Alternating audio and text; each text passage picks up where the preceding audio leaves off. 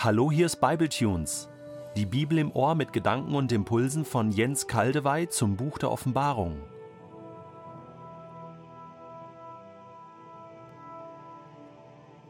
Der heutige Bibletune ist ein interessanter Überblick über die ganze Offenbarung. Die Einführung in die Offenbarung in Kapitel 1 und die sieben konkreten Sendschreiben an sieben Gemeinden in Kapitel 2 und 3 liegen jetzt hinter uns. Wir befinden uns jetzt an einer ersten Wende in der Offenbarung, man kann auch sagen an einer Pforte zu einem neuen Raum. Deswegen werde ich heute keinen Text lesen, sondern Erklärungen zur Einteilung der Offenbarung geben. Wir wollen sie sozusagen aus der Vogelschau betrachten. Schauen wir etwas zurück. Diesen ersten Teil haben wir also nun hinter uns, und diesen Teil möchte ich nennen die Gegenwart der Welt, Jesus ist hier. Die Gegenwart der Welt, Jesus ist hier. Johannes erlebt Jesus zunächst einmal als den auferstandenen und ganz gegenwärtigen Herrn. Er sieht ihn mitten unter sieben goldenen Leuchtern. Das sind sieben Gemeinden von damals und gleichzeitig immer wieder neu die gegenwärtigen Gemeinden, auch deine und meine, wie sie auch immer heißen und wo immer auch sie sich befinden. Jesus stellt sich ihm vor, nicht wie er sein wird, sondern wie er ganz einfach ist, immer im Hier und Jetzt. Und wie Jesus sich ihm vorstellt und jeweils den einzelnen Gemeinden, das ist schon grandios. Es wird in den ersten drei Kapiteln bereits deutlich, dass Jesus Christus einzigartig und konkurrenzlos und über die Maßen großartig ist. Die bildhaften symbolischen Beschreibungen von ihm sind so stark, dass ich für mich persönlich daraus den Schluss ziehe, das kann sich gar kein Mensch ausdenken. Das muss inspiriert sein. Das ist durch Offenbarung empfangen und nicht durch menschlichen Verstand. Dieser Jesus lässt Johannes nun sieben persönliche Briefe an sieben Gemeinden aufschreiben und verschicken. In diesen Briefen tritt Jesus jeder Gemeinde entgegen und erklärt ihr, wie er sie erlebt. Er gibt Ermutigung und konkrete Hilfestellung zur Veränderung. Dabei geht es eben nicht um die Zukunft, sondern um die Gegenwart der Gemeinden, um ihren jetzigen Zustand. Man könnte es so sagen.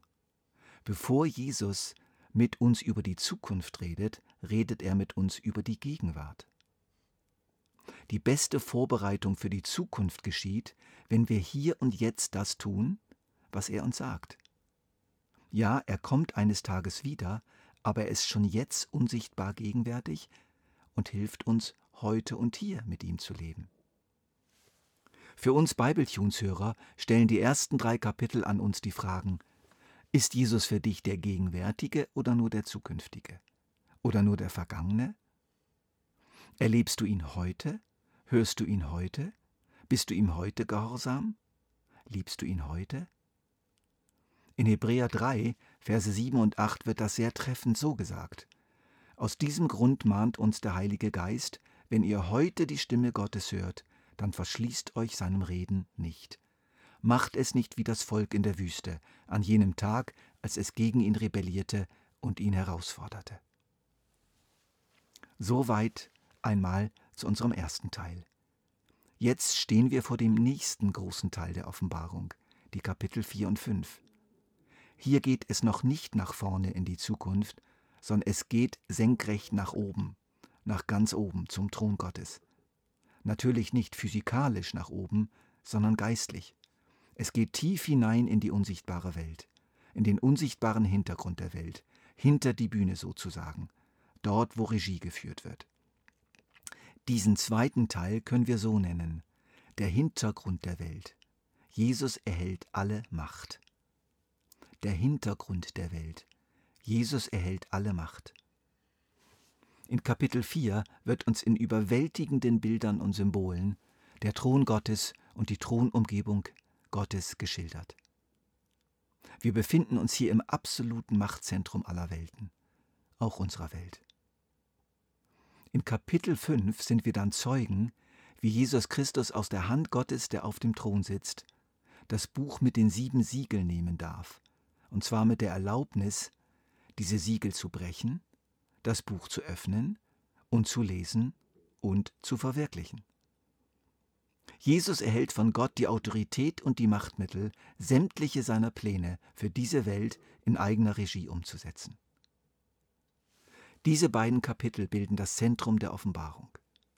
Ohne sie ist die Offenbarung in ihrem weiteren Verlauf nicht wirklich zu verstehen. Sie sind der erste große Höhepunkt. Nach diesem zweiten Teil folgt dann der textmäßig größte Teil, der uns auch oft die meisten Rätsel aufgibt. Es sind die Kapitel 6 bis 20.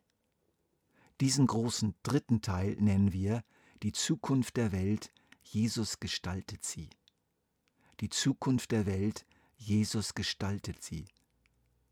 Nun geht es wirklich in die Zukunft.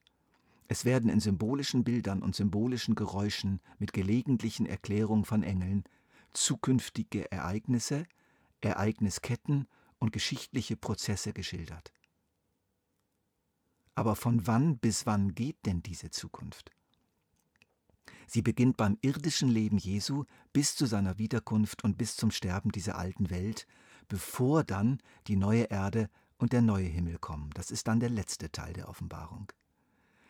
Also diese Zeit der Zukunft beginnt beim Jahre Null unserer Zeitrechnung bis zum Jahre 2365.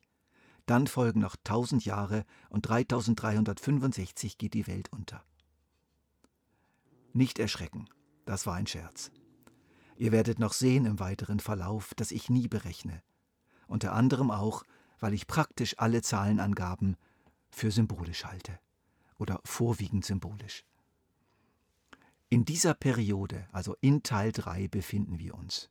Die Zukunft der Welt, Jesus gestaltet sie. Gleichzeitig befinden wir uns aber auch im ersten Teil.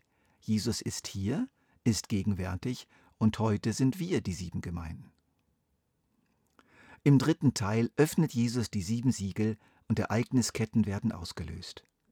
Mächte des Guten und des Bösen werden freigesetzt, für bestimmte Zeiten mit bestimmten Grenzen. Anweisungen und Befehle von ganz oben ergehen und wirken. Jesus gestaltet diese Zeit konsequent nach dem Plan Gottes. Aber Vorsicht, das bedeutet nicht, dass er alles programmiert. Es sind Freiräume da für eigene Entscheidungen der unsichtbaren Mächte und der Menschen. Auch das göttliche Gesetz der Schöpfung, was ihr seht, werdet ihr ernten, wird nicht aufgehoben. Vieles im Weltgeschehen ist zu einem großen Teil die Ernte dessen, was wir gesät haben.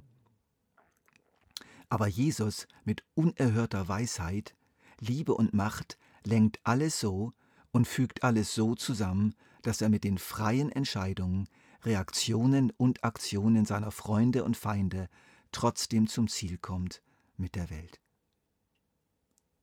Die sieben Posaunengerichte in diesem Teil schildern typische Katastrophen, die über die Menschen hereinbrechen und machen klar, dass es im Grunde Warnsignale Gottes sind. Dann kommen wir in den Gerichten der sieben Zornesschalen, Kapitel 15 bis 19, tatsächlich zur letzten extrem schwierigen Zeit bevor Jesus wiederkommt. Da sind wir meines Erachtens noch nicht angelangt. Der Ton verschärft sich, die Gerichte werden global. Der Antichrist in seiner letzten voll ausgereiften Form ist am Werk und wird gerichtet nach einer festgesetzten Zeit.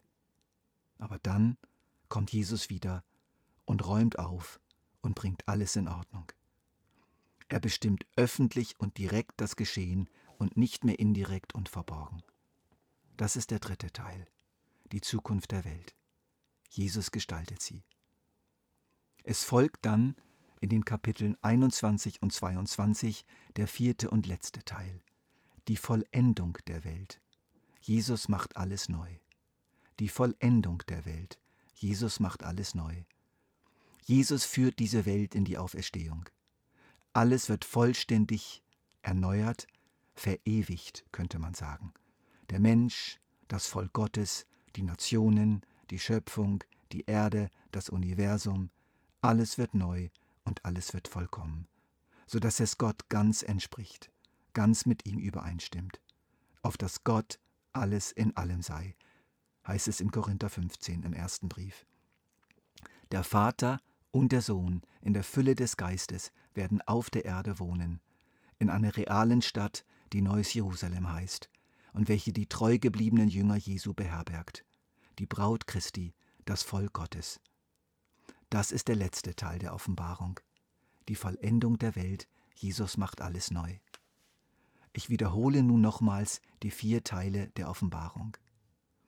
Die Gegenwart der Welt, Jesus ist hier. Kapitel 1 bis 3. Der Hintergrund der Welt, Jesus erhält alle Macht. Kapitel 4 und 5. Die Zukunft der Welt, Jesus gestaltet sie. Kapitel 6 bis 20. Die Vollendung der Welt, Jesus macht alles neu.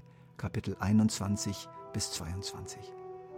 Ihr könnt diesen Exkurs über die Grundstruktur der Offenbarung in schriftlicher Form herunterladen auf der Materialseite von Bibletunes.